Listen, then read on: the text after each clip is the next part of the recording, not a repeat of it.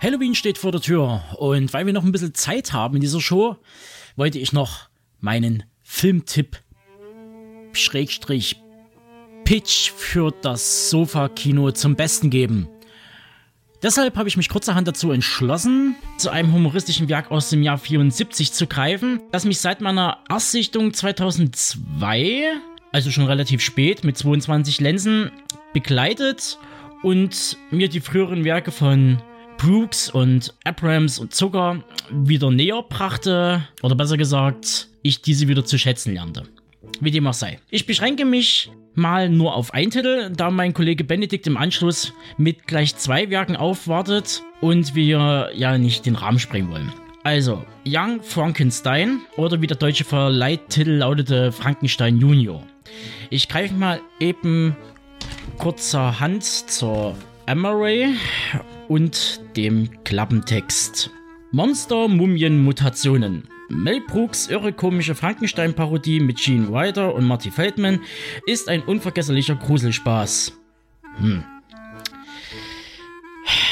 Schrieb die. Ja klar, die Cinema, das Fachblatt des minderen Geschmacks. Weiter im Text.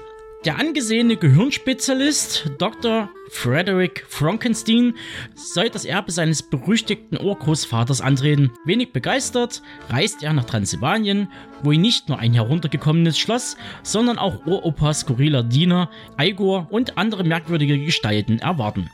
Als echter Frankenstein kann natürlich auch Frederick der Versuchung nicht widerstehen, künstliches Leben zu erschaffen. Ein Experiment, das dank Igors tatkräftiger Hilfe monstermäßig daneben geht. Ha. Okay, lassen wir das mal so stehen. Scheinbar hat auch die Cinema den Klappentext verbrochen. Im Grunde genommen ist Young Frankenstein nicht nur eine Parodie, sondern eine liebevolle Hommage an äh, James Wales Original von 31 sowie die zwei Universal-Ikonen Dracula und King Kong.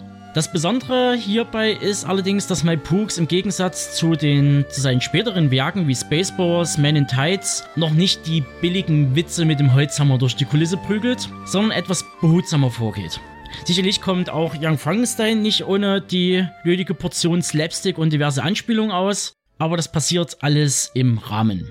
Das spiegelt sich auch in der kompletten Produktion wieder, sei es die Kulissen, die sich stark an Herman Rose Arbeit orientieren, dann der tolle Orchesterscore von John Morris sowie Hirschfelds stimmungsvolle Bilder, die den Film zu einem perfekten Erlebnis in Schwarz und Weiß machen.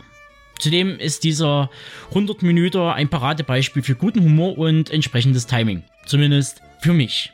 Doch letzten Endes lebt der Film vor allem durch sein Personal. Wohlgemerkt, sechs der neuen Hauptdarsteller sind ja mittlerweile von uns gegangen, darunter Gene Wilder.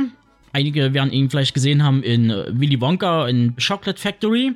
Peter Boyle als Frankensteins Monster. Der war zum Beispiel zu sehen in Taxi Driver und Malcolm X. Und Marty Igor Feldman. Dieser bewies bereits schon in den End-60ern sein komisches Talent in einigen Shows und auch seine eigenen und später auch in diversen Produktionen wie Mel Brooks Silent Movie und neun Jahre später, sprich 83, in der Abenteuerkomödie Dotterbart aus der Feder von Graham Chapman.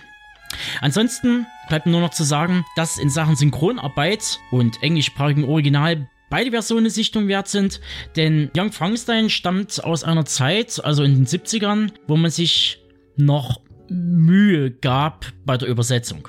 Besonders im Deutschen versuchte man beim klassischen Wortwitz dem Original relativ nahe zu kommen. Also, von mir gibt es eine hundertprozentige Empfehlung für Young Frankenstein, aka Frankenstein Junior.